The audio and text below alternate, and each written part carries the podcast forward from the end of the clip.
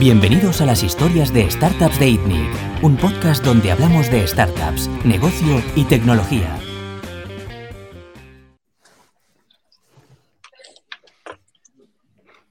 Bueno, ¿qué tal? ¿Cómo estáis? Hola. Se, se oye la musiquita todavía de fondo. Bueno, aquí estamos una semana más con, en la tertulia de, de ITNIC de los jueves y esta semana tenemos con nosotros a Alex Rodríguez Bacardí y Pau Ramón Revilla. Eh, Buenas. Pau Ramón es, es el CTO de Factorial, Alex Rodríguez Bacardí es el CEO de Mars Based, como bien ha puesto ahí el Product Placement en el background. eh, Factorial ya probablemente la conocéis, una empresa de software de recursos humanos eh, basada en Barcelona. Mars Based es una agencia de desarrollo, también basada en Barcelona, que ofrece eh, servicios de desarrollo de producto y tecnología a múltiples clientes. ¿Me equivoco? No, no, correcto. Especializados en Ruby on Rails y JavaScript, pero es un one-stop shop para, para, los que entiendan el concepto. Muy bien. Y bueno, yo soy Bernat Ferrero y yo estoy en la oficina de Sao Paulo, de actualmente. Eh, la, creo que la anterior de México, ahora estoy en, en, la oficina de Sao Paulo. Pero bueno, coinciden las zonas, las zonas horarias.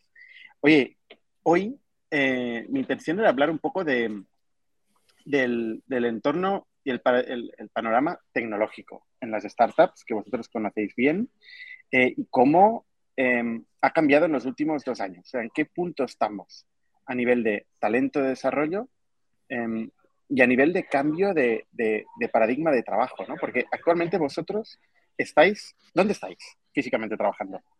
Vosotros dos, concretamente. Yo en Barcelona, en, en mi casa. ¿Esa es tu casa? Esa es mi casa, porque en Marsbase no hemos tenido nunca oficina, o sea, desde ah. que nos fundamos en 2014. Esto es el comedor de mi casa, pero esta pared tan chula es la única que merece la pena. El resto son putas paredes blancas, eh, por eso pongo la cámara enfocando esta. Yo estoy, yo estoy también en casa, en Tarrasa, que es, bueno, a 20 minutos de, de Barcelona, hora y media en tren, pero bueno, sí, sí. Y esto es lo habitual, ¿no? O sea, yo creo que la mayor parte del, del talento, desarrollo, eh, se ha movido en sus casas, ¿no? O sea, os habéis montado vuestros estudios, ¿no? Eh, bueno, tú estás en la cocina, ¿no? ¿Has dicho, Alex? En la cocina, no, no, esto es mi comedor. Ah, comedor, comedor. Es el comedor, pero decía que el resto de paredes del comedor no son tan bonitas como estas son las paredes blancas de toda la vida. Pero sí, um, hemos visto, bueno, uno de los cambios que ha habido es eso que como consecuencia de la pandemia, mucha gente se ha acabado montando el estudio, siempre, dentro de la burbuja tech, ¿eh? siempre hablamos desde, la comodidad de la burbuja tecnológica, que nos hemos podido montar el estudio algunos en casa. Yo sigo trabajando en el comedor, no tengo estudio más que esa es la, estoy en la mesa del comedor, pero generalmente mucha gente del sector tiene su despachito en casa y puede trabajar desde ahí los que llevan trabajando en remoto desde antes de la pandemia, los que no, pues se han adaptado, se han montado su pequeña oficina en casa. Pero, en vuestro caso ya era así antes, ¿no? O sea, a vosotros nos ha pillado por sorpresa. Nosotros hacemos la broma de que no nos dimos cuenta de que había una pandemia fuera, porque no hemos salido jamás de nuestras casas desde, desde, desde marzo de 2014 que empezamos la empresa. Pero, pero sí, en ese sentido, a nosotros, evidentemente, nos ha afectado con otras cosas, ¿no? Pero no nos ha afectado a nivel de. No hemos tenido que cambiar prácticamente ninguna dinámica, salvo la de no encontrarnos en persona, que a pesar de ser una empresa 100% officeless, hacemos unos encuentros, el típico get together, cada dos meses. Entonces ahora llevamos dos años sin vernos. Bueno. Bueno, en nuestro caso sí que, sí que cambiamos un poco. Sí que es cierto que ya empezamos a contratar gente, ya, yo no hablo tanto de remoto, sino de distribuido, ¿no? De, de, de, de talento global, ¿no? Y sí que es verdad que empezamos a, a buscar gente fuera de Barcelona y, y, ya con la pandemia pues se aceleró mucho más. Y ahora la realidad es que igual un 20 o 30% de, la plantilla no, no, vive, no vive en Barcelona. Así que la, la opción oficina es cada vez más, más complicada. Así que yo, tampoco no creo que sea tanto el tema de remoto o no, sino es el tema del, del, distribuido, el que se ha acelerado mucho. Y una de las cosas interesantes que creo que, creo que está bien destacar es que ha, ha, cambiado mucho el panorama porque muchas empresas que antes eran reticentes o que eran 100% in-office, ¿no? Ahora se han dado cuenta de que si no tienen la, ofrecen la, la posibilidad del remoto, ya sea soft remote o, o hard remote o, o todo esto mmm, pierden oportunidades a la hora de, de, fichar o retener talento, ¿no? O sea, eso es una. Es, ese panorama ha cambiado muchísimo. Y una de las cosas que a nosotros sí nos ha afectado, por ejemplo, es que antes no competíamos prácticamente con nadie para fichar, porque solo íbamos a buscar talento que quisiera trabajar solo en remoto y éramos el uno por mil de empresas del mundo, o una empresa entre un millón prácticamente, y ahora competimos con, no sé, no me atrevería a decir un número, pero el 30, el 50% de las empresas de, tecnología ya ofrecen el remoto. Entonces ahora la, la diferenciación tenemos que hacerla con otras cosas, ya sea cultura empresa, ya sea el trabajo asíncrono, ya sea tecnología, o sea que tenemos que buscar otra diferenciación, ¿no? Y... Oye, ah, dispara, dispara, ¿verdad? No, iba, a preguntar, o sea, para ser muy práctico, em, tú trabajas en el comedor, en una casa que imagino que vives solo, ¿no? Em, y, tú, y, tú, Pau, tienes una, un estudio ¿no? montado para, trabajar, ¿no? Sí. Y, lo que os encontráis eh, en vuestros equipos es que la mayoría de gente tiene un estudio, una habitación propia, em, se ha conseguido montar sus, medios o están ahí en medio de con sus compañeros o compañeros de, piso o sus parejas y sus hijos eh, alrededor? Depende un poco, ¿eh? O sea, hay gente que, tiene, que parecen youtubers, o sea, que les ves el, aro, el aro de luz en, los ojos y, y, el micrófono colgando, pues como Alex y tal, ¿no? Hay gente muy pro y hay gente que, ves la cama todavía deshecha, ¿no? que, se nota que, han puesto una mesa en, el salón de dormir, ¿no? pero, pero depende un poco. Depende un poco. En, nuestro caso, porque siempre hemos ido a buscar gente que ya hubiera trabajado en remoto antes, por un tema de, un tema de eficiencia, eh, ya es gente que tendía a tener este tipo de estudio ya en casa, ¿vale? Al ser mucho más, solo, solo hemos fichado developers prácticamente en la empresa, lo cual era gente que o bien ya tenía su propia agencia o han sido freelance anteriormente, ¿no? Y han trabajado en remoto, con lo cual esto ya lo tenían solventado de antes de la pandemia. Si no, mm, o sea, raramente no se me ocurre nadie que no hubiera trabajado en remoto y haya decidido pasar a trabajar en remoto en Marsbase. No es una práctica que solemos hacer habitualmente. Luego está el tema de trabajar en remoto, pero también está el tema de trabajar eh, en la misma ciudad o en ciudades diferentes. Hay muchas empresas que se encuentran en ocasiones puntuales, ¿no? Para hacer eventos, para hacer brainstormings, lo que sea, ¿no? Y se encuentran físicamente. Eh, ¿Vosotros lo hacéis con vuestros equipos? Bueno, yo, nosotros, en nuestro caso, sí. O sea, nosotros lo que, lo que tenemos claro es que como empresa 100% remota, lo que queríamos evitar en Marsbase es la problemática típica de, los ciudadanos de primera clase, los de segunda clase, ¿no? Al final, un entorno en el que hay gente, hay posibilidades de reunirse físicamente y tener gente en remoto, y todos los hemos visto en muchas empresas, es que los que se, se reúnen físicamente acaban teniendo preferencia en muchas cosas. ¿Por qué? Porque por bien, o sea, si tú haces una reunión con 10 personas en oficina y 3 están en remoto, a la que acaba la reunión se desconectan los del remoto y los otros siguen con la conversación, ¿no? O comentan por el pasillo mientras vuelven a, sus sitios de trabajo. Eso queríamos evitarlo. Nosotros por eso, por diseño, nunca hemos tenido, nunca hemos tenido oficina. Lo que sí que hacemos es cada dos meses hacemos un get together de uno o dos días donde hacemos presentaciones de empresa, formaciones, pasamos tiempo juntos y en vez de hacer el típico retreat, o sea, también hacemos el típico retreat una vez al año, pero, pero cada, cada dos meses nos marcamos como este objetivo de quedar en persona para compensar el hecho de ser remoto. O sea, la gente, creo que no tenemos nadie en el equipo que no quiera jamás reunirse en persona con el resto del equipo. Lo que no quieren es tener que ir a la oficina cada día o una vez a la semana. Pero cada dos meses es un trade-off perfectamente aceptable y al, contrario, yo creo que aporta muchísimo valor y unos boosts de motivación alucinantes. Ahora por eso los echamos tanto de menos, que por culpa de Omicron hemos tenido que aplazar el que teníamos en enero, pero en abril nos reunimos ya por fin, después de dos años y pico. Sí, nosotros hicimos el primero, lo hicimos en, octubre y la verdad es que fue, fue increíble. O sea, había mucha gente que yo siempre hago la broma, ¿no? De que no, no sé si si tienen patas o no, porque solo les veo de cintura para arriba, ¿no? Y de repente te aparece, ¿no? Pues eh, la persona que hace dos metros y no lo sabías, ¿no? Cosas así extrañas, ¿no? Digo, hostia, eres, distinto en, realidad que en, el Zoom, ¿no? Em, y sí, vamos a hacer otro, y, la verdad es que se echa de menos, sobre todo porque estamos creciendo súper rápido y, muchos equipos no trabajan entre ellos, entonces hay mucha gente que no se conocen entre, entre ellos. Y un poco también el, el rollo más de crear vínculos entre gente porque comparten aficiones y cosas, pues esto pasa menos. Entonces yo creo que hay menos vínculo emocional con los compañeros en el remoto, porque cuando tú empiezas a una reunión de Zoom no te pones a hablar de la vida, o sea, la gente va bastante a, vamos a hablar de esto, ¿sabes? Entonces yo creo que ahí sí que, sí que va bien también de vez en cuando verse las caras para crear esos vínculos más, más emocionales y más, más personales, no tan profesionales. Sí, pero yo no estoy de acuerdo, ¿eh? porque seguramente es por el hecho de, que vosotros sois un híbrido, ¿no? Pues nosotros precisamente tenemos la cultura, y eso creo que es un tema también que habéis tocado en el podcast la semana pasada precisamente, que es un tema cultural. O sea, nosotros siempre empezamos con cosas personales en las reuniones. ¿Por qué? Porque como no nos vemos nunca, tenemos que aprovechar estos momentos, ¿no? O sea, tenemos, tenemos mucho espacio adaptado a poder compartir eh, las cosas personales dentro de la empresa porque de otra manera cuesta mucho y eso sí que lo, mm. concedemos, ¿eh? las empresas que somos 100% remotas o sin oficina, que la transmisión de la, uno, transmisión de cultura y dos, los, los lazos emocionales entre equipo cuestan mucho más. Por lo tanto, tienes que compensarlos de alguna manera, ¿no? O sea que, pero, pero bueno, por eso intentamos ser menos transaccionales. El tema de la cultura me interesa verla, hablar de esto. Pero dadnos un poco de contexto de cuántos, cuánta gente eh, hay en cada uno de vuestros equipos. Pau, tú primero, que sois más. 80. 80 ingenieros. Y todos remotos, ¿eh? por cierto. O sea, es, es, híbrido, pero no en, en, tech están todos, todos distribuidos. Ahí habéis tenido que hacer la concesión, ¿eh? Ahí habéis tenido que. como muchas empresas. Nosotros en nuestro caso somos una veintena dentro de Marsbase, pero luego también trabajamos con tres o cuatro microempresas, microagencias. O sea, al final gestionamos prácticamente 30 personas, que es como el tope que nos habíamos puesto cuando empezamos la empresa, de decir, oye, queremos llegar hasta aquí y aquí nos, nos plantamos. Con lo cual, más o menos ahora estamos en el sweet spot de poder decir, aquí, aquí nos plantamos a nivel de, crecimiento. Y cuando, cuando entrevistáis gente, ¿no hay gente que os dice yo prefiero estar en la oficina? Todo el mundo es remote, es, ya es el estándar. Claro, nosotros, por ejemplo, es para nosotros, es que no, no, no tenemos oficina, o sea, no hay opción. no creo que nadie aplique a Marsbase si quiere estar en una oficina, ¿no? O sea, no.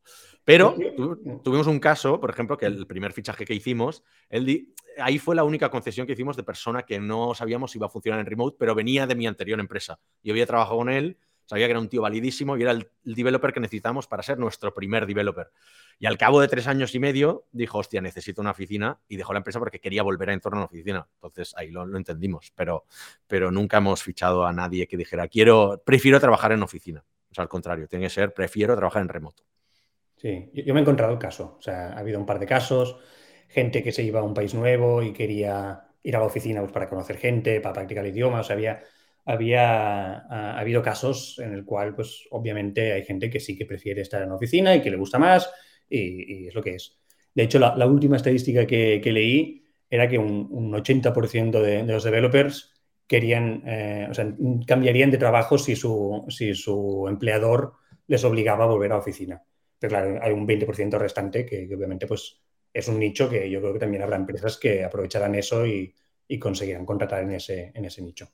No, y hay una, hay una cosa interesante aquí que creo que hay una distinción entre el trabajar. Remoto no significa tener que trabajar desde casa. O sea, por ejemplo, nosotros decimos trabajar en remoto significa trabajar desde donde tú quieras. Si tú quieres agarrarte una oficina privada, nosotros te la pagamos. Si tú quieres trabajar desde un coworking, eh, trabaja desde donde quieras. Mientras sea estable y puedas eh, dar una, una calidad de conexión y de disponibilidad y de comunicación, trabaja desde donde quieras. Pero eso puede ser un eh, coworking o una oficina, ¿eh? Eso que dices de que te pagamos la oficina me, suena de puta madre cuando sois 20, pero no escala, ¿eh? O sea, cada uno su oficina, le pagamos a cada uno su oficina. Sí, bueno, al final el coworking que le puede pasar 200, 300 pavos al mes. Es, nada. Comparado. ¿Cuánto te cuesta perder un developer por no pagarle 200, 200 euros por, por, un coworking, no? O sea, que al final todo es compensarlo. O sea, seguramente estamos pagando otras cosas más, más caras como el material de oficina o vosotros seguro que también estáis pagando algunos perks por developer mucho más caros que, 200 o 300 euros al mes, ¿no? Sí, te recomiendo que te mires camalun.com porque seguro, seguro que te salen más a cuenta. La, publicidad. El product placement ahí, ¿eh? Hombre, yo hago como tú. Exacto, exacto. tengo, tengo, bastante ruido en mi entorno, ¿eh? porque estoy en la oficina, pero bueno, espero que no, no os moleste. Oye, eh, yo, me, interesan las consecuencias de la cultura. ¿eh? Y hablando un poco de lo que hablamos en el podcast de la tertulia de la semana pasada, tengo un poco la, sensación, de que las empresas están tendiendo a, trabajar como, como si trabajaran con redes de freelance. Es decir, eh, con gente que está cada uno en su país, en su casa, ¿no? Eh, y que está costando mucho. y, es, algo que digo con conocimiento de causa porque he hablado con, con varios CEOs de compañías grandes, ¿no? Y se enfrentan al reto de decir, oye, Em, ¿cómo, somos, ¿cómo conseguimos cohesionar la cultura de la compañía en este nuevo entorno? Donde mm, tenemos a todo el mundo esparcido, pero muchas veces no es a todo el mundo, ¿eh? porque muchas empresas son híbridas. Entonces, ¿qué diferencia hay entre tener mm, trabajadores contratados en remoto o tener freelancers que trabajan para ti? Porque además también hay mucha rotación en el espacio eh, tech. O trabajar directamente con un nearshore eh, como Mars-based o como Iba a decir una empresa ucraniana. Te, te, ha dicho Nearshore ya. esto, es, esto, es, kilómetro cero. Kilómetro cero, es kilómetro cero, sí, sí. Desde Barcelona. Eh, a ver, desde, nuestro. Desde, desde, nuestro punto de vista, o sea, claro, nosotros, por ejemplo, nosotros también trabajamos con otras empresas, ¿no? Porque al final, o sea, nosotros estamos muy especializados en una serie de tecnologías y servicios y los que no damos, tenemos una serie de empresas satelitales, ¿no? Que orbitan alrededor de Mars Base y me gusta siempre el, el símil este planetario que, que tienen la cultura de empresa muy similar, ¿no? Mismos precios, misma manera de trabajar, somos muy parecidos. De hecho, una de las empresas con las que hemos trabajado muy a menudo, que ahora forma parte de Factorial, es Codegram, ¿no? O sea, somos como empresas hermanas, pero al final hacíamos lo mismo y trabajamos muy parecido y tra acabábamos trabajando en los mismos clientes y nos pasábamos leads, ¿no? Con lo cual, eh, buscamos ese tipo de empresas para complementar, pero nunca nunca forman parte de nuestro equipo. O sea, nosotros lo que tenemos in-house, ¿no? Esta veintena de personas que somos in-house, tenemos una serie de dinámicas que no tendrán los freelance. También tenemos algún freelance que trabaja para nosotros y lo que decía, estas microagencias que no forman parte de las dinámicas de grupo que hacemos de, pues, el company retreat o los get-togethers que hacemos cada dos meses o ciertas formaciones que hacemos o evidentemente no tienen los beneficios de,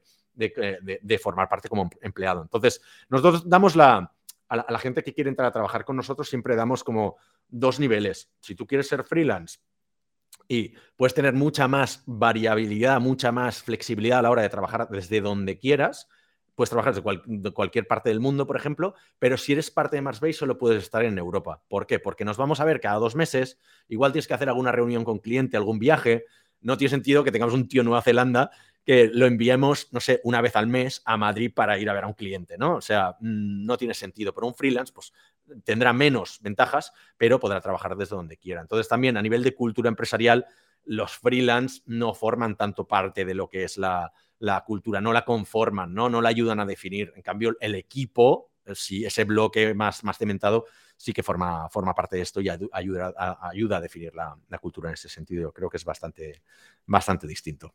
Yo creo que es un tema mm, complicado, ¿vale? porque al final, ¿qué significa una relación laboral? Puede tener muchos tintes, ¿no? Y, y en España un contrato significa una cosa, eh, pero en Estados Unidos otra. O sea, un, un contrata, una persona contratada en Estados Unidos no es muy distinto a un freelance en España, porque al final hay una movilidad tan abrumadora que una persona puede entrar y salir del trabajo de forma muy fácilmente, ¿no? Eh, igual que un freelance, ¿no? Yo creo que hay ese tipo, esta cosa psicológica del contrato, de tener la persona en plantilla, que, que da una sensación más de estabilidad, más de, más de ownership y tal, ¿no? Yo, yo, creo que es, hay, hay, muchos grises, ¿no? Que diferentes países tienen diferentes tipos de protección del empleado y el empleado se siente protegido y el empleado se siente más parte de, eh, etcétera, etcétera, pero también lo puedes conseguir con, con un modelo de freelance o con los modelos que están saliendo ahora, pues employee of records y cosas así, que al final contratas gente de fuera y que tienes una relación laboral un poco, un poco diferente, ¿no? Dicho esto, sí que creo que mm, sea, sea, cual sea la relación laboral que tengas, sí que hay que trabajar mucho, yo creo que es el tema del ownership. Y Alex ha hablado del tema de Codegram. Nosotros pues trabajamos con Codegram como, como empresa que nos ofrecía servicios y ahora trabajamos con, con Codegram como empresa que trabaja dentro y la diferencia ha sido abismal, pero puramente por un tema de ownership, de que ahora se sienten owners del proyecto y tienen un poco más la cultura de eh, de impacto directo y no tanto de, de colaboro y luego me, me, marcho del proyecto. Entonces yo creo que es más el, la, esta cultura de ownership que puedas poner encima de la mesa, que igual lo puedes conseguir también con, con, con, con una, empresa, una empresa de servicios o con freelance, pero creo que hay algo psicológico ahí que, no, que por alguna razón no, no termina de, de, funcionar. No, hay dos cosas, porque una es, por ejemplo, o sea, en el caso este de, de ponlo eh, como cliente proveedor, ¿no? Al final, eh, sí, las, las, problemáticas de un cliente, en nuestro caso, ¿no? Que estamos en sector servicios, con lo cual seguramente es un poco distinto vosotros que hacéis producto, pero cuando estamos en servicios, ya un punto dices, vale, me da, o sea, me da exactamente lo mismo que tú te estés teniendo estos problemas porque yo tengo mis propios problemas, ¿no? Entonces, siempre tenemos un approach muy de ir a ayudar, pero ya un punto que tú tienes tu empresa y yo tengo mi empresa. En el punto en el que os fusionáis y pasáis a ser una sola empresa, entonces ahí hay mucho más ownership, evidentemente, porque estáis todos en el mismo barco. Pero, pero yo, por ejemplo, si uno de mis clientes pues, se va a la mierda, pues oye, intentaremos ayudarlo, pero, pero si se va a la mierda él, yo no me voy a la mierda. O sea, y al contrario, lo que tengo que hacer es yo no irme a la mierda para no, para no perjudicarle. Y hay otra cosa que creo que hay un ángulo que cuando se habla de cultura no se toca mucho, que es el tema de la seniority, ¿no? Porque, porque se habla mucho siempre de la cultura cuesta mucho de transmitir en entornos remotos, en entornos completamente deslocalizados, pero por ejemplo hay grandísimos ejemplos de cosas que se han construido sin tan siquiera haberse visto una vez en su vida, ¿no? O sea, por ejemplo, vosotros estáis desarrollados en Ruby on Rails, ¿no? Ruby on Rails es un proyecto que no, su, cultura está clarísima, no hacen meetings, nunca han hecho ningún meeting. Entonces, GitHub, Shopify, em, Stripe, las grandes empresas de Internet están montadas sobre una cultura completamente deslocalizada y sin meetings, por ejemplo, ¿no? O sea, se puede hacer. Quizás es un confirmation bias, está claro, ¿no? Pero, por ejemplo, a nosotros lo que nos ayuda mucho a definir la cultura y hacerlo, hacer una cosa muy sostenible es que los empleados estén mucho tiempo en la empresa. Entonces, la media de nuestros empleados ya han más de cinco años en la empresa, prácticamente todo el mundo, ¿no? En, en empresas donde hay mucha rotación, ¿qué es? ¿La rotación forma parte de la cultura o la rotación está creada porque hay una cultura que no acaba de no acaba de, saber retener el, talento, ¿no? O que fomenta que haya una rotación. Entonces, claro, mm, ahí tenemos que, tenemos que diferenciar qué tipos de culturas también estamos hablando.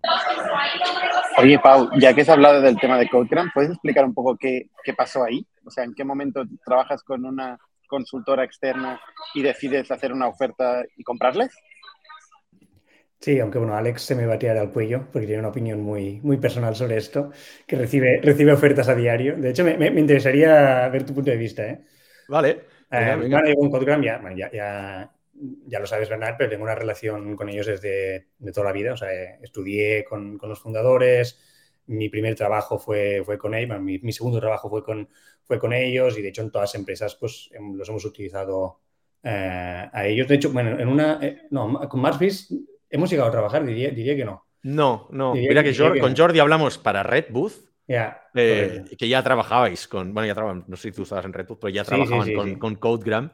Y era para complementarlos porque les faltaba más gente. Pero no, no hemos llegado a trabajar juntos. Bueno, pero, pero casi, casi siempre hemos, hemos ido con ellos. Entonces, bueno, básicamente em, las vacaciones tuve una epifanía y dije, pues, pues yo qué sé, hablemos con ellos. Igual están en un mal momento y, y, y la verdad es que era, era el caso. O sea, no, no estaban en en un momento donde querían, donde querían cambiar un poco de aires, querían hacer algo distinto, querían hacer producto y estaban un poco en la rueda de que tenemos que, dar soporte a todos los clientes y no nos da tiempo para hacer nuestros propios productos y no lo conseguimos nunca. Y, al final pues llegamos, llegamos a un acuerdo. Eh, aunque este... Dime, ¿no? hay, un tema de, consolidación de mercado ahí. O sea, Pau ha mencionado. Yo, quiero, yo quiero ver el punto de vista de Alex, porque tú recibes ofertas semanales, ¿no? No, no, cada día, pero sí que es verdad que hemos tenido bastantes approaches últimamente porque se están vendiendo muchas empresas. ¿vale? Entonces, hay un poco de contexto también a la audiencia. Eh, ahora hemos estado en un impasse en la empresa en la que llevamos varios años sin subir los precios. Y era como, vale, vemos que hay una corrección de mercado no de precios, sino de los salarios de los developers. Entonces hemos hecho el ejercicio de decir, vale, vamos a subir los salarios a todos los developers de la empresa, ¿qué precios tenemos que empezar a poner? Porque no podemos cobrar los mismos precios que estábamos haciendo hace 3, 4 años. Pero bueno, por casualidades de la vida, pandemia, haber perdido algún cliente grande, pues hemos dicho, ya estamos bien con ese precio. ¿no? O sea, al final somos developers, no hemos venido a hacer profit, o sea, nos gusta crecer, nos gusta que sea sostenible, pero no vamos a exprimir el profit eh, a cada cliente con el que trabajamos, ¿no? Entonces, estamos haciendo un benchmark de todas las empresas de nuestro, de nuestro sector, de todas las agencias, consultoras, boutiques, eh, llámalo como quieras, para ver los salarios que pagan y los precios por hora, que, más los precios por hora que cobran. Y estamos encontrando que una de cada tres o uno cada cuatro se ha vendido o ha cerrado. O sea, estamos viendo que en Madrid, Karumi están cerrando, Codegram han sido absorbidos por vosotros. Carbon 5, una de las grandes, grandes de Rails y Elix y todo esto de Estados Unidos, se ha vendido a una gran corporate. Los de Proc Rails también se, se, vendieron a Shopify, si no me acuerdo mal. Eh, tres o cuatro que conocemos del sector, que son amigas nuestras, que están considerando venderse o chapar, porque o no pueden pagar los sueldos o, y no pueden subir los precios, o porque tienen propuestas, tienen propuestas de empresas que vienen y han salido a comprar inorgánicamente equipos, que oye, en práctica 100% eh, lícita y, y todo eso, pero, pero wow, o sea, estamos viendo que están desapareciendo, no lo llamaría competidores, porque en el caso de Cochrane, por ejemplo, siempre hemos sido muy, nos hemos pasado leads, porque somos muy pequeños, ¿no? Pero es como, wow, se van a quedar sin, sin opciones las empresas que quieran hacer outsourcing. Entonces, bueno, es, es, difícil.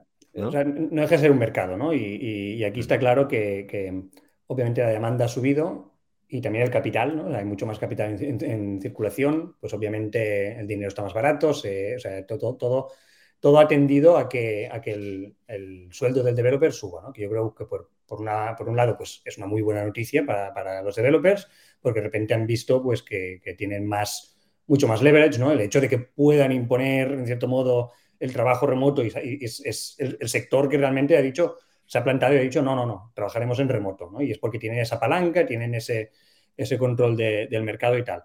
Pero obviamente siempre pasa lo mismo, ¿no? Si suben los precios hay un, segmento de mercado que, que, no, no, tiene capacidad de, pagar esos sueldos.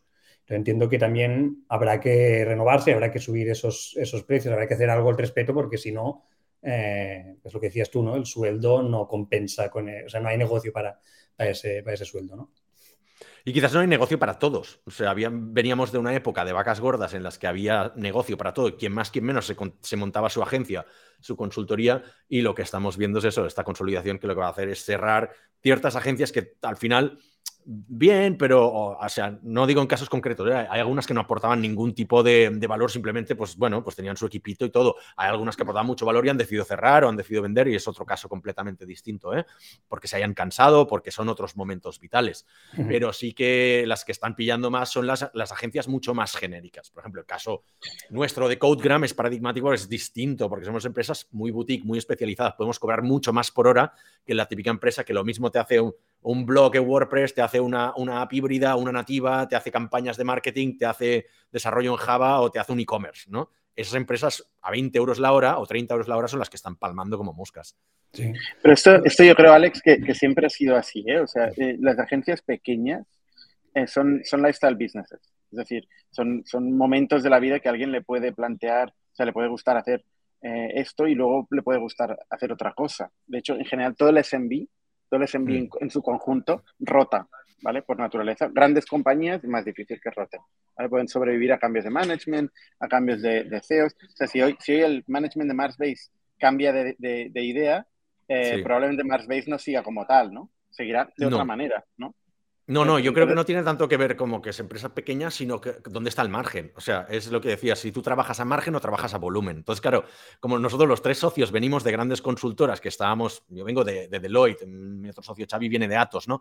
Hemos estado en consultoras genéricas en las que, evidentemente, Deloitte no va a desaparecer, pero su, su mm, ¿cómo se llama esto? Su departamento de desarrollo es muy genérico y seguramente ahí trabajan con los márgenes paupérrimos, ¿no? Entonces allí veíamos que todos los proyectos van a pérdidas, todos van tarde, eh, hacen una primera fase del proyecto a pérdidas y luego recuperan con los mantenimientos. Entonces, ¿qué pasa? Esto permea a las otras, a las empresas cada vez más pequeñas, porque para competir con las grandes tienes que tener precios ultra bajos, no puedes hacer margen, ¿no?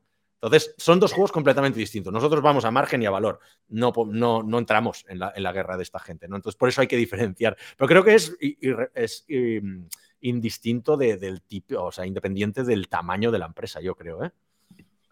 Bueno. Pau, ibas a decir algo antes. Sí, sí, que yo, o sea, que, que hay, hay, o sea, el titular, ¿no? Obviamente, de, de, los últimos dos años ha sido que el, que el, sueldo se ha disparado y que el mercado está loco. Y bueno, eso lo, lo llevamos escuchando mucho tiempo. Lo que sí que me pregunto es qué va a pasar ahora. Mm, sobre todo, hemos visto a, Meta pinchar, Facebook, hemos visto a Hopin pues empezando haciendo pues grandes layoffs, ¿no? O sea, un poco me, gustaría ver em, si realmente mm, va a llegar un momento donde, donde el capital satura, ¿sabes? Y, y, de repente esa generación de valor que parecía infinita hacia el cielo, ¿no? Deja de serlo y, la demanda baja, entonces me gustaría ver un poco dónde, dónde va a ir a parar todo. Y relacionado con esto, me gustaría abrir una lata, es el tema de los juniors y los seniors, porque creo que esta batalla por talento eh, no, es, no es igual en todos los segmentos. Em, yo pongo siempre el ejemplo de que abrimos, hace un año sí, abrimos dos ofertas, ¿no? Una era de senior y la otra de, de juniors. En la de juniors nos aplicó miles de personas, o sea, era alucinante. Pues remoto, eh, pues mucha gente de África, mucha gente de, Asia, mucha gente de, todos lados del mundo, ¿no? Muchos juniors, mucha gente que venía de bootcamp, mucha gente que había aprovechado la pandemia para, reciclar eh, y para pues, intentar entrar en tech, ¿no? Que, que, estaba muy caliente. Pero en senior, en lugar, aplicaron igual pues unas 30 personas, ¿no? O sea, 1000 versus 30, ¿no? Entonces yo creo que esta batalla de talento, esta batalla de sueldos, está muy concentrada en, un segmento que es el senior, ¿no? Es la persona que lleva cinco años o más eh, trabajando en el sector. Pero en lugar hay una ola gigante de, nueva gente que llega a tecnología, eh, pues tal como he dicho, ¿no? sobre todo por los bootcamps y, todos los movimientos de, introducción de minorías al mercado y tal, que, que, creo que será interesante ver cómo poco a poco va a ir haciendo cambiar también este, esta oferta y demanda. O sea, si poco a poco esta gente va entrando, yo creo, yo creo que de repente vamos a, ver mucha más gente en tech de la que había hasta ahora y igual tiene una consecuencia. ¿Cuál es tu política, Pau, en respecto a esto en Factorial? Es decir, tú fichas juniors. Sí. Sé de un sabio que decía hace tiempo que, que no fichaba juniors. No, eso es un titular que me pusieron porque. Salió en la vanguardia. Básicamente, dije que una, una, startup early stage yo creo que es un sitio durísimo para un junior. Y lo sigo pensando. ¿eh? También es cierto que un sitio muy duro, pero si, si, si estás ahí, eh, aprendes como, pues, o sea, como en ningún lugar. ¿no? O hay nada como, como un early stage para aprender. Pero sí que es cierto que cuando el tren va a 200 por hora, si te tiran adentro del tren, pues te, te estampas. ¿no? Eso es muy, muy difícil. En nuestro caso, la política Em, no hacemos cuotas, ¿vale? Porque a mí no me gustan mucho las cuotas, pero sí que lo medimos. Y lo que intentamos es que dentro de los equipos haya un mix estable. Entonces, cosas que hemos visto es que cuando hemos contratado demasiados juniors, no hemos podido mentorizarlos, no han podido tener el soporte y se han frustrado ellos y se han, frustrado el equipo. Entonces, intentamos tener, pues, que más o menos haya mm, uno, un, senior y un mid por, por un junior. ¿Vale? Para que pueda, para que pueda haber este mentorship. Más o menos ese es el, ratio que diría que, hacemos. Alex, vosotros. En nuestro caso, mira, diré que estoy muy, bastante de acuerdo en todo lo que dices. Em, por lo general, nosotros hasta el año 5 de la empresa, si no me acuerdo mal, no fichábamos tampoco a juniors. Pero mm, por un tema de reducción de riesgo nuestra y por no tener la capacidad de poderles hacer este mentoring, ¿no? O sea, al final tú en un entorno 100% deslocalizado, Em, si tienes que aprender la tecnología y los soft skills, es muy complicado. O sea, nosotros decidimos que teníamos como empresa Bootstrap, que eso también afecta mucho, ¿no? O sea, al final tenemos recursos mucho más limitados que una empresa que igual levanta 30 millones de capital y dice, me la puedo jugar a crear un equipo donde haya más capacidad de, de, mentorizaje y poder tener esos roles un poco más de coaching, poderle dedicarle tiempo. Pero como empresa Bootstrap, sobre todo los primeros años hemos tenido que optimizar mucho y, e ir a, tiro fijo. Entonces íbamos por gente senior. ¿Por qué? Simplemente por eso, porque al final, bueno, hay dos cosas. Una es, no estábamos pensados como empresa generalista, estábamos pensados como empresa eh, boutique expertos en, entonces si nos vendemos como expertos en, no podemos tener gente no experta. Ahora con los años ya tenemos, hemos montado más, más, más infraestructura para poder corregir esto pero seguirá siendo un, porcentaje muy pequeño dentro de la empresa, ¿no? Em, y la otra parte es porque ah, como, como junior generalmente tú vas muy perdido, ¿no? O sea, yo me acuerdo de mis primeras experiencias laborales, lo que necesitas es la inmediatez, el, ir a preguntar o el ver a otra persona, el hacer el pair programming y todo esto, y es mucho más difícil conseguirlo en un entorno 100% remoto o en lo que dice Pau, ¿no? O sea, lo que, un entorno tan cambiante que al final te van a exigir muchísimo, ¿no? Entonces, o o eres un junior con una potencialidad y una capacidad de desarrollar ese potencial inmediato, o va a salir mal generalmente. Pero bueno, al final es un cálculo de riesgos. O sea, por eso nosotros no hablamos de seniority, juniors y todo eso. Cuando hemos fichado gente que tiene menos experiencia en una cosa, es, bueno, le vemos potencial o no, pero no, no pensamos tanto en, junior o no junior, porque al final nos hemos llevado muchas sorpresas con gente que se vendía con ocho años de experiencia y luego no han pasado el periodo de prueba en la empresa, y luego gente que venía como, se vendía como junior porque tiene síndrome del impostor, y luego hemos dicho, joder, pues es mucho mejor de lo que esperaba, ¿sabes? Y le acaba subiendo el sueldo dos veces en un año o tres, o sea, porque, ha sido mucho. Es que hablamos de junior y junior no necesariamente es un, trabajo entry level, eh, un primer trabajo puede ser un bootcamp, puede venir de un bootcamp, puede ser una persona reconvertida, ¿no? Un Porque lo que estamos viendo es que efectivamente los mercados eh, pues están, a ver, se están yendo a la digitalización en todas las industrias, en todos los ámbitos. ¿no? Antes decía Pau que has, hecho, has lanzado una pregunta y luego has pasado a, otra, otro tema, que es que si, si, habrá reducción o no de la necesidad de digitalización o de, o de tecnología. Yo creo que más allá del puntualmente y a corto plazo que puede haber alteraciones, yo creo que todo, todo indica que vamos a seguir teniendo que digitalizarlo todo, ¿no? Eh, con lo cual, pues parece ser que, que es una, que, que va, va, a haber demanda eh, de tecnología eh, vamos, infinita, ¿no? En el sí, futuro, mi, con lo mi, cual... mi, punto es que la oferta va a crecer. O sea, yo, yo creo y lo he visto es que, la, que, la, oferta está creciendo mucho porque la gente no es tonta. O sea, la gente, o sea, ¿cuánta, cuánta gente en, en una startup eh, ve cómo trabajan lo, lo, el, el, departamento de ingeniería y dice, hostia, pues me meto en un bootcamp. A nosotros nos pasó, me acuerdo que había gente haciendo nóminas que se, que se pasaba a hacer bootcamps porque decía, mmm, que, ¿sabes qué nivel de vida puedo tener? Y, obviamente, ¿no? El mercado está, está desequilibrado, o sea, hay, hay, mucha más demanda que oferta, por lo tanto, eh, la oferta se regula, ¿no? El problema está en que no estamos dando suficiente entrada a esta oferta que se está generando porque la lucha es por esos perfiles de, más seniority. Pero yo creo que poco a poco, eh, al final, las empresas van a ir bajando, porque cuando los precios son tan caros, al final hay muchas empresas que, yo ya veo artículos de cómo, sea, cómo fomentar juniors en tu equipo, porque, porque obviamente si, si, si, tú no tienes acceso a capital o no tienes acceso a, ciertas herramientas eh, de financiación para, para, acceder a ese mercado de tech y tienes que digitalizar, pues al final vas a ir pues al, al, al bootcamper o a la persona de dos, tres años de experiencia y poco a poco yo creo que la oferta sí que va a ir subiendo y, y, y se va a regularizar un poco, que tiene sentido. O sea, al final la gente va a seguir las oportunidades que, que le ofrece el mercado. ¿Tú contratas a gente? Mucho... Ay, perdona. Bueno, iba a preguntar, ¿tú contratas sí. a gente que viene de, de hacer nóminas eh, y que un día decide, oye, voy a, voy a hacer un bootcamp y voy a aprender a programar, ¿no? O yo qué sé, un farmacéutico o, o sea, cualquier, cualquier profesión. Sí, sí. Eh, eh, ¿Contratas a gente así? Sí, totalmente. Sí, sí. ¿Y, cómo, y cuál es, cuál es el, em, el caso típico? Eh, o sea, caso típico, hay, mucha hay gente caso en la pandemia, ¿eh? Mucha gente en la pandemia es aprovecho que tengo un impasse, o sea, aprovecho que estoy en un momento entre trabajos o, o que estoy o lo que sea, y, y, gente que decide, decide reinventarse. Y gente que igual o ha trabajado con tecnología o ha trabajado en empresas donde, donde está, por ejemplo, me acuerdo Christine, la, la primera chica que contratamos de, de un bootcamp, eh, una persona de ventas en una, en una startup en Canadá. Y, y, básicamente empezó a trabajar conjuntamente pues, con gente de sales support, empezó, empezó a ver un poco pues, cómo trabajan en el equipo de ingeniería y tal.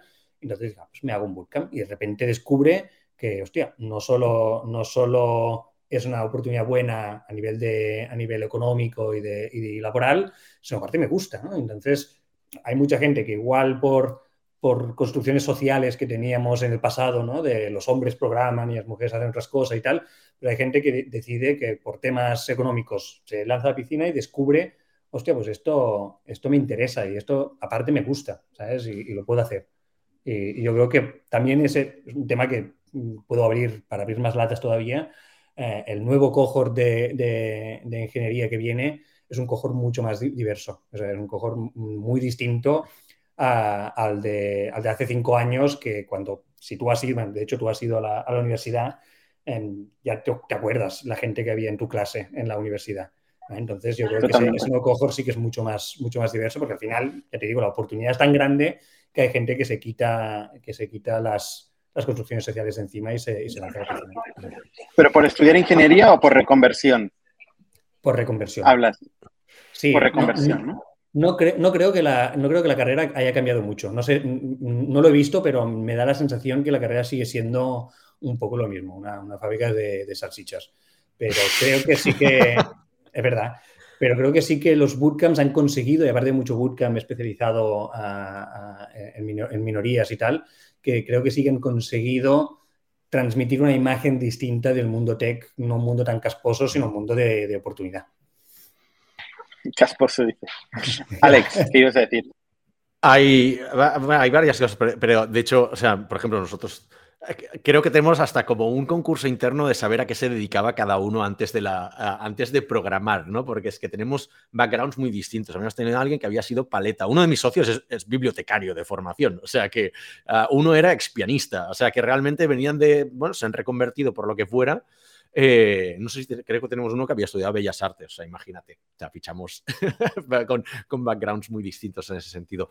Pero ahí, por ejemplo, hay una cosa que a mí me gusta eh, comentar con la gente que me viene, a mí al final me contacta mucha gente pidiéndome, bueno, primero CTOs y Technical Co-Founders, good luck with that, igual ya hablaremos de eso en otro momento, pero developers, ¿no? Y me vienen a mí me hacen intros de, oye, habla con Alex que él te dirá cómo, cómo fichar developers. Digo, bueno, la gente va perdidísima en este aspecto. Entonces, yo creo que el principal error que estoy viendo ahí, y creo que está muy ligado con lo que comentaba Pau ¿eh? también, que es que veo que la gente, cuando yo les pregunto, digo, vale, ¿qué tipo de developers quieres fichar para tu empresa? ¿no? Imagínate que viene una startup de mobility, scale up, mm, no sé, ¿sabes? Post sería lo que fuera Barcelona con una cultura X, eh, Y o Z. Y le digo, vale, ¿qué tipo de developers quieres? Me dice, cualquiera. Entonces ahí para mí eso es un red flag. O sea, yo creo que es una pregunta que cualquier developer que vaya a entrar a la empresa debería preguntar, ¿qué tipo de personas estáis fichando? ¿Por qué? Igual va ligado con el cultural fit que hablabais el otro día con Jordi en el podcast, pero cuando a mí me dice alguien que está fichando a cualquier developer, ahí va a tener un pupurri de gente que no se va a asustar. Se llama, se llama desesperación, Alex. Se llama desesperación. Se llama, desesperación, ¿no? Entonces, claro, nosotros tenemos muy claro, por ejemplo, qué tipo de persona es la que, la que entra en la que entra en Marsbase, ¿no? Pues unos ciertos rangos de edad, con una experiencia tal, con, incluso con un tipo de personalidad o con unas sensibilidades a nivel social eh, marcadas que hacen que pues, conformen un buen grupo en la empresa, ¿no? Pero claro, si tú quieres buscar a cualquier tipo de persona, vas a, vas a fichar, eh, vas a fichar gente para que vaya a oficina, quizás no deberías perder el tiempo con gente que sea como muy introvertida o muy directamente antisocial, ¿no? O sea, que tiene problemas de ansiedad por, por hablar con, con, gente o por estar en entornos con mucha gente, ¿no? Entonces, hostia, hay gente que no tiene ningún tipo de filtro y eso yo creo que lo que está, claro, cuando tú tienes seniority quizás puedes detectar esto, pero gente muy junior dirá, hostia, me quiere fichar, eh, yo qué sé, Uber o Globo o Typeform o lo que fuera, pero tú no eres un buen fit, pero no lo sabes todavía porque no has tenido esta experiencia y ellos van tan desesperados que te ficharán por el simple hecho de que eres developer, ¿sabes? Peor todavía, algunos que fichan porque, porque cumples con, con alguna cuota, ¿no? Entonces, en ese sentido, hostia, yo animo a que la gente pregunte qué tipo, qué estrategia de developers estáis estáis siguiendo para, fichar en la empresa para, que, para ver si tú eres un buen fit o no, porque igual si dice que todo el mundo es como súper extrovertido, no sé qué, pues tú siendo introvertido igual no eres un buen fit para la empresa y lo vas a pasar peor que, mejor, ¿no? Yo me gustaría poner eso sobre la mesa. Para entrar un poco más en el hiring, que, que yo creo que, es, un tema, es un tema interesante, además, yo considero Pau que es uno de los mejores eh, líderes, líderes en hiring que conozco. Eh, porque tiene una mentalidad de proceso muy buena. Eh, y además, eh, concretamente, pues Pau nos ha ayudado a Factorial a hacer el proceso o trabajar en el proceso de hiring, ya no solo para ingeniería, sino para toda la compañía, ¿no? Que para recordar, somos 550 actualmente, ¿no? entonces, ¿cómo es el proceso, Pau, en Factorial de, de, hiring de developers? ¿Cómo, cómo funciona? ¿Cómo estáis contratando y entrevistando a gente? ¿Quién lo hace? ¿Compráis o vendéis? Eh, explícanos un poco. Sí, y de hecho lo, empezaré ligando con lo que ha dicho Alex. O sea, al final, em, insisto, yo, lo veo como un proceso de, venta, ¿vale? O sea, directamente. Entonces, tal como ha dicho Alex, tú no puedes ir a vender a todo el mundo, ¿no? O sea, está claro que tú necesitas un producto y ese producto tiene un nicho y tienes que tener muy claro cuál es este nicho y, descartar el resto. Porque no, si tú vas a disparar a todo, eh, obviamente pues no, no, consigues contratar a nadie. Entonces, hay una parte muy, muy importante que creo que la gente no hace suficiente, que es crear ese producto, ¿no? De, decir, pues, pues, ¿por qué Factorial? ¿no? Y en cada stage tú necesitas una respuesta, ¿no? Para, para, para, para responder a esa pregunta. Me acuerdo cuando, cuando empezamos, pues no teníamos dinero en el banco, no teníamos marca, no, no éramos nadie. O sea, al final era, era súper difícil. Entonces el pitch era, pues, sé el primer, eh, el primer empleado en Factorial. ¿no? Entonces era, era un pitch claro y íbamos a buscar un tipo de persona muy específica, pues más rollo indie hacker, más, eh, más de, emprendeduría, ¿no? O sea, un poco un tipo de mentalidad distinta, ¿no? Porque sabíamos que con lo que podíamos ofrecer, mm, el nicho era ese, ¿no? Era nuestro product market fit era, ese. Obviamente, a medida que va cambiando el state de la empresa, tienes más herramientas. Ahora Factorial, afortunadamente, tenemos un employee branding que es bueno, salimos en, top startups de Barcelona, bla, bla, bla, estas cosas que, que, tal, ¿no? Pues que obviamente pues, te generan inbound y, todo fantástico. Pero sí que creo que es importante, lo primero de todo, es pues, generar ese producto y responder la pregunta de por qué, por qué, vas a trabajar con, con, nosotros, ¿no? O sea, qué es lo que, qué es lo que estamos buscando. Entonces, aparte de esto, una cosa que para nosotros es importante y, ya es, yo creo es una, una parte más de, de, escala, no tanto, no tanto del, del crafting, sino que es el, el, tema de cómo escalar el, el, hiring. Y en nuestro caso, pues hacemos que es el engineering manager el que se, el que se encarga de, de hacer el hiring de, de su equipo. Intentamos no, no, tenerlo todo delegado a recursos humanos. Hay muchas empresas que tienen pues un equipo de talento de, muchísimos recruiters. ¿no? A todos os ha llegado los mails de Globo, de, de N26, de todo, ¿sabes? Que tienen sus ejércitos de recruiters. En nuestro caso no, lo hacen los managers y, forma parte del producto. Te va a hablar una persona que es, que es un, ingeniero, es una persona que habla tu lenguaje, es una persona eh, que te va a entender. Entonces yo creo que ahí, ahí gana, gana bastantes, bastantes puntos, aunque los recursos técnicos cada vez eh, son más sofisticados y son más, más buenos. ¿eh? La, verdad es que ha mejorado mucho el panorama. Aparte de esto, en, en nuestro caso nos enfocamos mucho a, a, velocidad, a intentar hacer procesos cortos, ¿vale? Porque sí que veíamos que hay muchas empresas que añaden muchos pasos, añaden mucha fricción y, al final no tengo tan claro qué porcentaje de accuracy, ¿no? o sea, qué porcentaje de mejores hirings haces en cada paso que añades, porque yo creo que tienen pues, diminishing returns, ¿no? Cada entrevista extra que haces obtienes muy poca información nueva, ¿no? y, si haces las entrevistas eh, de forma conversacional, yo creo que puedes, puedes llegar a, a, recoger mucha información en poco tiempo. Entonces, básicamente hacemos una entrevista que es eh, una entrevista que, yo le llamo para hacer match, donde nosotros hablamos de lo que buscamos y ellos hablan de lo que buscan e intentamos entender si, si hay match o no y lo ponemos todo encima de la mesa. Ponemos los sueldos, ponemos las condiciones, cómo trabajamos, la tecnología, absolutamente todo. Y decimos, si estás de acuerdo con esto, ya tiramos a hacer la evaluación técnica y, no negociamos nada. O sea, esto es lo que es. O sea, tienes dos opciones, o, lo tomas o lo dejas. Y, somos así de, radicales, la gente lo valora. Y luego sí que hacemos una entrevista técnica, que en nuestro caso es, eh, les dejamos a, los candidatos que traigan código, ¿vale? O sea, no les pedimos deberes, no les pedimos nada, les decimos, trae cosas, trae algo que hayas hecho y hablemos sobre ello. Y es una, durante una hora en inglés, eh, básicamente intentamos, mediante preguntas eh, abiertas, pues que nos, nos hablen de, tecnología. Y la verdad es que nos va muy bien. Llegamos a cerrar, eh, pues una, dos, tres semanas como mucho. El, tiempo de cierre es, es, rápido y muchas veces nos conseguimos adelantar de que igual una persona está en cuatro o cinco procesos y, y el primero que le mete la, la offer letter encima de la mesa, pues tiene más oportunidades de, de cerrar. Lo he resumido mucho, ¿eh? hay muchas más cosas, pero, pero bueno, tampoco... No, pero has, has, dicho, has, dicho, una cosa que se ha convertido en ADN de, de Factorial, que es el, el hiring by managers. ¿eh? que esto ya no solo pasa en la ingeniería, sino pasa en todo Factorial. Nosotros tenemos, tenemos recruiters, eh, pero son casi de apoyo. Eh, ¿no? Y realmente los managers les involucramos mucho en el proceso de hiring, porque es que de qué sirve un gran general que no tiene ejército, que no elige su ejército, ¿no? O sea, que no, no, no tiene sentido, ¿no? Forma parte de nuestro ADN. Por cierto, Pau, enciende la luz, que por la ley de prevención sí, de sí, riesgos sí. no, hay, no hay los lumens adecuados. Mientras tanto, Alex, ¿Cómo, cómo, cómo lo hacéis vosotros? ¿Cómo hacéis el hiring?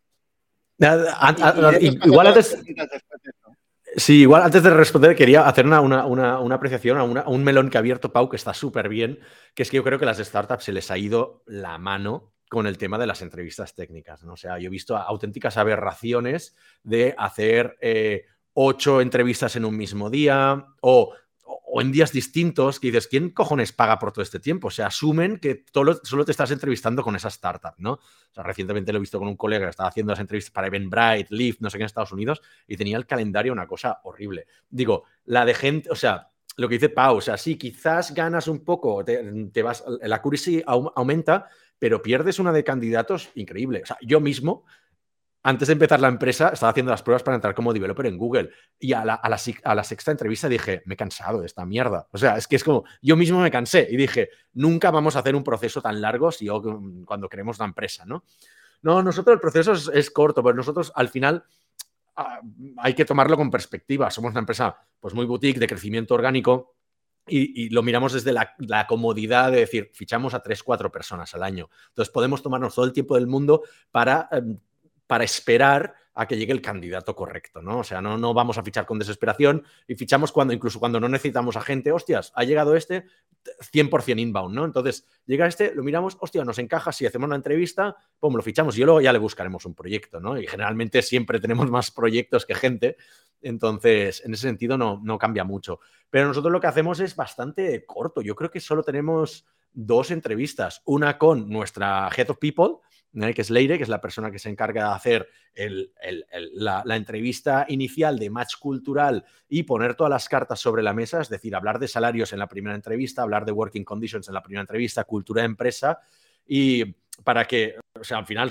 hoy en día somos nosotros los que tenemos que vender la empresa al candidato y no al revés, ¿no? Pero, pero no, o sea, pues salario upfront ya está en la web, em, ese tipo de cosas, toda la transparencia que le puedas aportar en la primera entrevista y luego es un match ya directamente entrevista con el CTO. O sea, son los dos procesos que tenemos. Y como dice Pau, nosotros también no creemos justo el hacer las pruebas técnicas, aunque fueran pagadas, las de mandar deberes a la gente, ¿no? O sea, hoy en día las empresas, el empleo está tan que si tú le pones alguna traba al developer al candidato, va a ir a buscar una empresa que se lo ponga más fácil, ¿vale? Igual también te dice algo del candidato, pero generalmente ahora tenemos las de perder las empresas, con lo cual hay que hacer lo más rápido posible. Intentamos que el proceso no dure más de una semana, por ejemplo, en ese sentido, y que pues, nos traigan código y lo discutamos con, con el CTO directamente. Oye, hoy no tenemos muchas preguntas. Si alguien que nos está escuchando quiere hacer una pregunta, igual puede hacerla ya, eh, porque tenemos nueve minutos antes de, acabar la tertulia. Eh, pero sí que uh, José Antonio pregunta, oye, ¿qué edad tenéis? Yo tengo 35. Que rima con... No. yo 36. o sea, mira, yo también 35. De hecho, hay uno en el chat que ha contestado, porque ha puesto 40, ¿no? O sea, uno ha contestado ya de... Han contestado y ya que estamos hablando de edades, eh, ¿la media de edades de, de, los developers de vuestros equipos, por dónde está? En el nuestro, yo diría que por lo general, salvo dos excepciones o tres, todos los developers que tenemos son mayores que los fundadores de la empresa. Entonces están más por los 40, eh, salvo tres o cuatro, ¿eh? O sea, es gente más, incluso más, más mayor que nosotros. Sí, para nosotros alrededor, no mucho de, más. alrededor de los 30. Pero también yo creo que es por, porque nosotros sí que contratamos un poco más juniors que vosotros y, y juniors normalmente pues están a no ser que se hayan reconvertido, que también hay juniors más, eh, eh, de más edad, pero alrededor de, de los 30 nosotros. y de hecho nosotros ya buscamos gente que, ya tenga como esa experiencia, que lo que esté buscando es un lifestyle business, empresa en la que retirarse un poco, ¿no? O sea, trabajar bien, que te consideren y que digas, no vengo aquí por el, por el dinero, sino que lo que vengo es por, la, por las condiciones de trabajo y por, que se me valoren, porque igual han venido de experiencias eh, muy chungas en el pasado, ¿no? O sea, que en ese sentido yo creo que también ayuda. Oye, Ben Stiller eh, pregunta desde Argentina eh, que si montamos un SaaS, eh, lo hacemos en freemium o en trial, ¿no? Eso ya sería una, una pregunta más de, negocio y evidentemente no, no, se puede responder eso sin entender cuál es la oportunidad de mercado o, cuál es la estrategia de la compañía, ¿no? O sea, no, no, no. En general es muy mala idea eh, todos los planteamientos dogmáticos. ¿eh? Y parece ser que es una pregunta que busca el, dogma. Eh, ya no os lo pregunto a vosotros. A ver, otra, otra pregunta. ¿qué, ¿qué, bootcamps recomendáis? Pregunta Sergi SS. ¿Abro yo el melón o qué? Yo ah, voy a dejar caer una bomba. Yo generalmente tengo muy mala opinión de los bootcamps. porque, porque creo que como todo acelerador, es una máquina de quemar a gente. ¿vale? Entonces, habiendo colaborado con muchos y habiendo visto gente que sale de ahí, eh, se aprieta mucha gente para que se les quemen mucho y acaban saliendo muy pocos muy buenos. ¿vale? Pero la mayoría de gente hace ese trabajo tan intensivo durante tres meses que acaban quemados y dicen, hostia, no quiero seguir con esta mierda. Si todo va a ser así, es eh, francamente malo. Y, por, lo, por, el otro lado, los, los que ya ves que son que destacan un poco, en el primer día de Bootcamp, la primera semana, ya han sido fichados por alguna grande que va ahí a, pesca de arrastre. Entonces, no, yo no, no, suelo recomendarlos mucho, primero porque me parecen más una, un invento de chavales ricos de SADE que han dicho vamos a hacer dinero formando a, formando a developers y luego con el, con el placement que no, no les interesa mucho el, que realmente la gente aprenda las tecnologías que hay. Y prueba de ello es la elección de tecnologías que hacen y cómo cambian con los años. Y que la mayoría de ellos están especializados en un lenguaje y eso es lo peor que le puedes hacer a un developer. Bueno, yo no tengo, una, opinión tan radical como, como Alex. Em, yo creo que no, es para todos, obviamente. ¿eh? está claro que, es súper Es que te lo venden como para que, es para todos. Es eso es el, el, el, rate de, éxito no es tan alto seguramente como, como lo dicen. O sea, obviamente es un, negocio y como todo negocio tiene sus, tiene sus triquiñuelas. Em, yo puedo hablar de mi experiencia no como bootcamper, porque la verdad es que cuando yo empecé a estudiar no existían, pero sí con la gente que hemos contratado y la gente que nos ha funcionado mejor por ahora ha sido gente de Levagon, que de hecho, curiosamente, como decías, tratan dos lenguajes de programación. Yo creo que sí queda un poco más, eh, un poco más de visión horizontal. O sea, la gente viene ya un poco más em, habiendo aprendido a aprender, ¿no? Para decirlo así. Dicho esto, también entiendo por qué se van moviendo y también entiendo por qué van cambiando el stack. Al final, eh, su objetivo, su, su North Star Metric es cuánta gente pueden colocar en el mercado laboral que al final es un incentivo que está muy alineado con la persona que está buscando un cambio, un cambio de trabajo, ¿no? Entonces yo, yo, sí que creo que tiene, tiene sentido y que optimicen para, para, eso, a pesar de que igual luego en el trabajo pues están, hacen un poco de overfitting, ¿no? Pero eso los convierte en headhunters, no en formadores. Por eso que tienen esa métrica. Es que lo jodido es que tienen esa métrica. El 99% de placement. Eres un headhunter, tío. O sea, no eres un formador. Pero yo lo veo, yo lo veo como, como más necesario, ¿no? O sea, a veces Em, para llegar al máximo global tienes que bajar del máximo local, ¿no? Y, a, veces tienes que empeorar un poco para, ir a mejor, ¿no? Yo creo que sí que tienen una función importante los bootcamps.